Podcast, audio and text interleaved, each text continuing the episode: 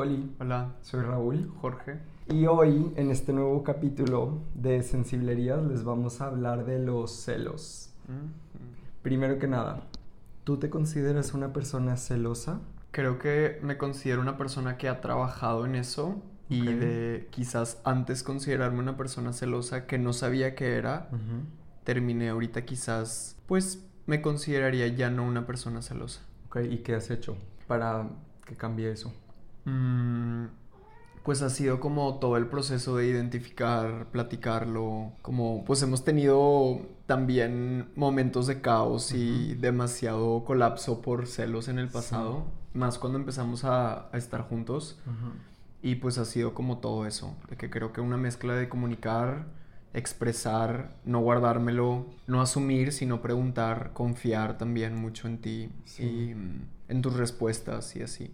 Sí, de que, que te esté no gaslighteando Ajá. o así. Es que qué pedo que es bien difícil porque siempre existe esa variable, la variable de la incertidumbre. Y siento que eso es lo que quizás nos drivea de que nuts. Crazy. Sí, que dices de que, ok, sí te creo, pero también existe que me estés mintiendo, que esté engañado. Está súper difícil confiar. ¿Qué crees que es lo que ha hecho que puedas confiar en mí y que antes no, quizás no estaba? ¿Cómo ha cambiado nuestra relación o cómo, qué perspectiva has tomado como para que suceda así?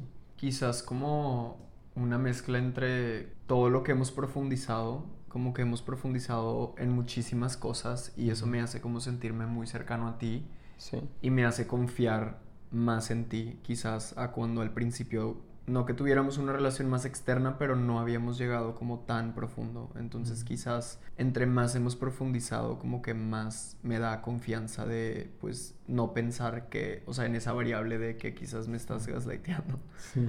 Y pues yo también creo que la experiencia, quizás, como que en mi experiencia ha sido honesto conmigo y, o sea, ha habido como también la confianza de decirte cosas, entonces como que todo eso siento que es parte de lo que ha ayudado. Sí.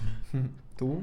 Pues yo Pues- creo que yo también. O sea, soy celoso todavía, sí, pero ahora siento los celos y como tú dices, trato de confiar en nuestro acuerdo. Porque, o sea, a mí me hizo sentir mucha libertad de eso cuando hablamos de que quizás tú y yo en otro momento de la vida pudiéramos estar con otras personas o que decidamos pues no estar de que con nosotros porque nuestro destino y nuestro deseo interno del que cada quien no tiene control, o sea, no tenemos control sobre eso que en la vida nos llama. Y el que ha- hablemos de eso, siento que no- nos da apertura a que podamos ser honestos entre nosotros porque sabemos que va a haber como amor incondicional. Y mm, ese amor incondicional me hace sentir exageradamente a gusto contigo. Y me da miedo de que a veces, no sé qué pienso de que ¿y si se va con otro o de que si lo que sea, pero,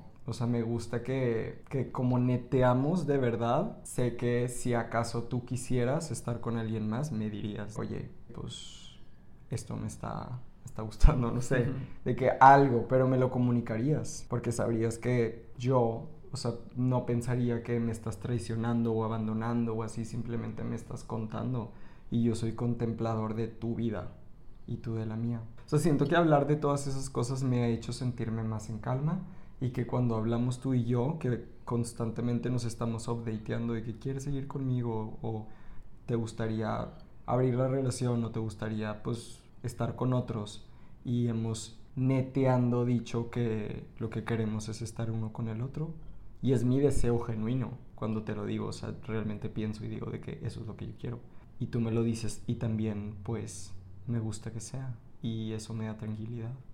pues qué padre. Sí.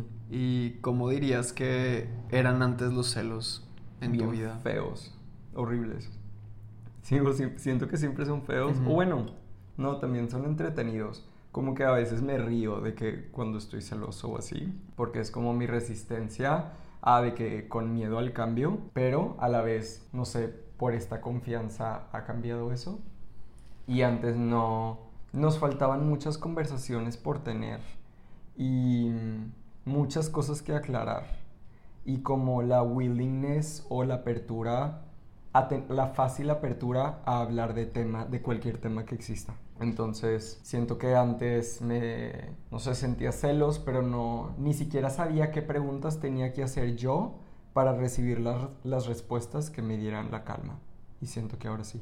Siento que eso es súper clave, como que saber exactamente, o sea, cómo preguntar las cosas para tener la respuesta que te va a ayudar a que encuentres como pues la tranquilidad y calma. Exacto.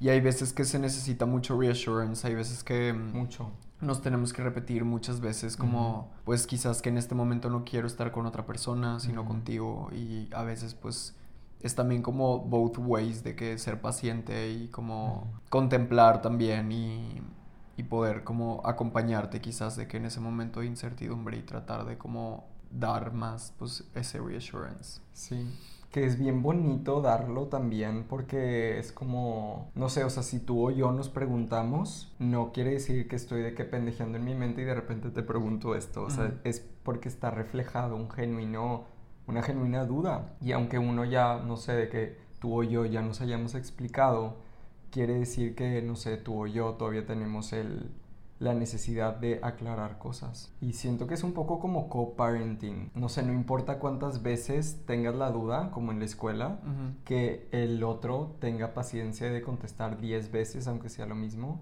es, no sé, como que te hace sentir muy acompañado. Sí. Y también como desarrollar que la otra persona se sienta segura también de preguntar muchas veces. Como que Siento que hubo algún momento en nuestra relación en donde quizás no estaba tan desarrollada esa paciencia y como también esa, o sea, a veces llegué a pensar como no confías en mi respuesta y por eso me estás preguntando muchas veces porque no piensas que te lo estoy diciendo en serio. Sí. Y eso de cierta forma luego hace que tú ya no tengas la confianza de pedir reassurance, lo que hace que tus quizás celos se desarrollen más porque no tienes la confianza de preguntarme si después lo que tengas que preguntar. Entonces siento que, como tú dices, es como poner de los dos de nuestra parte. O sea, como que inconscientemente empezamos a hacer cosas que luego identificamos para poder como entre los dos ayudarnos a pues a sentirnos más seguros. Y pues sí. ¿Cómo dirías que, que eran tus reacciones de celos antes de como desarrollar la comunicación y, y como pues lo que hemos estado practicando? Mm. O sea, ¿qué pasaba en tu cabeza cuando sentías celos y... Ansiedad por la, por la incertidumbre y muchísimo miedo a ser abandonado y el que si me van a abandonar o no, haciéndome guerra en mi mente y no poderme integrar ya a otra cosa porque solo estoy pensando en eso y me estoy desgastando emocionalmente y físicamente pensando en eso, eso me pasaba y como muchos diferentes escenarios en los que algo que pudiera hacerme sentir abandonado que empiecen a popear, de que pum, pum, pum. Y yo sí. Literal, de que devastado. Qué horrible, la verdad. Sí. Se siente muy, muy, muy feo, pero así, o sea, llorar, tirarme en el piso, o sea, realmente sentir y entregarte a los celos es, es algo devastador. Devastador. Yo creo que también puede destruir relaciones, como si es, es como un, de cierta forma, un demonio que vas alimentando y si no lo como identificas e intentas como cambiar la forma en la que estás desarrollando ese sentimiento, puede, yo creo que hasta acabar con relaciones. Sí. Y... Vidas. Y vidas, sí. ¿Cómo crees que, o sea, qué situaciones son las que más te triggerean como los celos en tu experiencia? O sea... Mm pasada? Pues, no sé, por ejemplo, el hecho de que o pasar, fuéramos a un lugar y hombres te vieran de cierta forma y luego como que se acercaran a hablar contigo y yo pensar como que su, su intención contigo veo que es sexual, entonces digo como, pues a quien no le gusta la atención también, no sé si te están de que como dando, elogiando y así pues uno siente bien padre, pero a la vez la otra persona pudiera tener como pues una intención, pues sí, sexual y yo así diciendo, como que con el miedo de que puta, de que si le gusta y me dice de que ya me voy con él o así, sabes, como todas esas cosas que te planteas, pero también pues ahora ya está más como controlado por, como por ese constant update, ya sabemos que ahorita, o sea, en nuestras vidas, en este instante, en el ahora, los dos estamos de acuerdo en que queremos estar uno con el otro y por ejemplo, en el ámbito sexual también, como desarrollarnos entre nosotros y profundizar la conexión y eso me pues ya no pienso en como en todos esos escenarios porque digo pues estamos en la misma página y se acerca la gente y pues uno la contempla y si necesita, o sea, si ya es mucho la insistencia, entonces pues me retiro de aquí porque ya no se respetó el boundary y así. Que la realidad es que existe mucha gente que no respeta boundaries. O sea, ahorita que estabas diciendo eso de que a veces cuando estamos con gente que tiene como intenciones pues peladas o así, nos ha tocado como situaciones en las que tenemos como approach de gente, me, me, acuerdo como específicamente que empiezan como a ligar contigo y yo estoy enfrente y a veces como... A mí también me ha pasado. Es súper incómodo de que, o sea, que esté pasando eso enfrente de ti y, y que sea como... Varias veces creo que hasta hemos como dado de cierta forma dejando claro que estamos tú y yo juntos y la gente a veces no para como quiera, o como sea, sigue descaradamente enfrente del otro. Y pues he encontrado la forma como de contemplar eso y verlo como que pues puedes ver lo que quieras, intentar lo que quieras, pero pues este hombre decide estar conmigo ahorita, entonces qué padre. pero sí es, la verdad, bien difícil. Y también iba a decir que siento que también algo que hemos como ido practicando mucho es como tener amigos. O sea, para mí, por ejemplo, es algo que veo mucho en parejas de hombre y mujer, que por ejemplo lo, lo normal es que el hombre no tenga amigas y que al revés también, o sea, que las chavas no tengan amigos, porque es como, pues los celos, como que no quieren ni enfrentar eso, muchas parejas quizás, y lo que hacen es como, de cierta forma, tener ese acuerdo en el que tú no tienes amigas, yo no tengo amigos, entonces nos la llevamos como, entre comillas, en paz. Sí. Y para mí fue muy difícil al principio, como el que tú tuvieras amigos y, y pues pues sí, o sea, que tuvieras amigos. Y por ejemplo, también ha habido veces donde hemos tenido como, o sea, que seguimos teniendo una relación con alguien que quizás en el pasado hubo como, no quizás una relación, pero quizás como, pues pudiera decirse como exploración, de que como quizás una chava y un chavo quizás alguna vez se besaron. Y eso no significa que haya habido ni sentimientos, ni relación, ni noviazgo, ni absolutamente nada. Entonces, como también el poder confiar en que no porque quizás antes haya habido como esa exploración o esa como pues sí, no, no significa nada ahora. Literal. y eso fue algo que también fue difícil para mí como entender y, y así pues siento que ha sido como parte de que confiar y todo eso. Sí, como comunicación muy, muy, muy honesta. Sí. O sea, por ejemplo, uno de mi, mi primer ex trabaja con Jorge, o sea, literal está en su trabajo y mi segundo es, o sea, nos, ya pues lo pudiéramos considerar como amigues, literal. Entonces lo vemos muy seguido porque viene a casa de nuestra vecina, que es de nuestras mejores amigas, porque ellos son mejores amigos. Entonces están literal súper presentes, pero literal pues es como un de que hola y existimos y ya no estoy en una relación con ustedes, ahora estoy en una relación con Miret, con este hombre y nos podemos saludar amistosamente y pues literal ser amigos y... Sí y todos de que en círculo de que jajaja, pero pues con otro tipo de boundaries y así.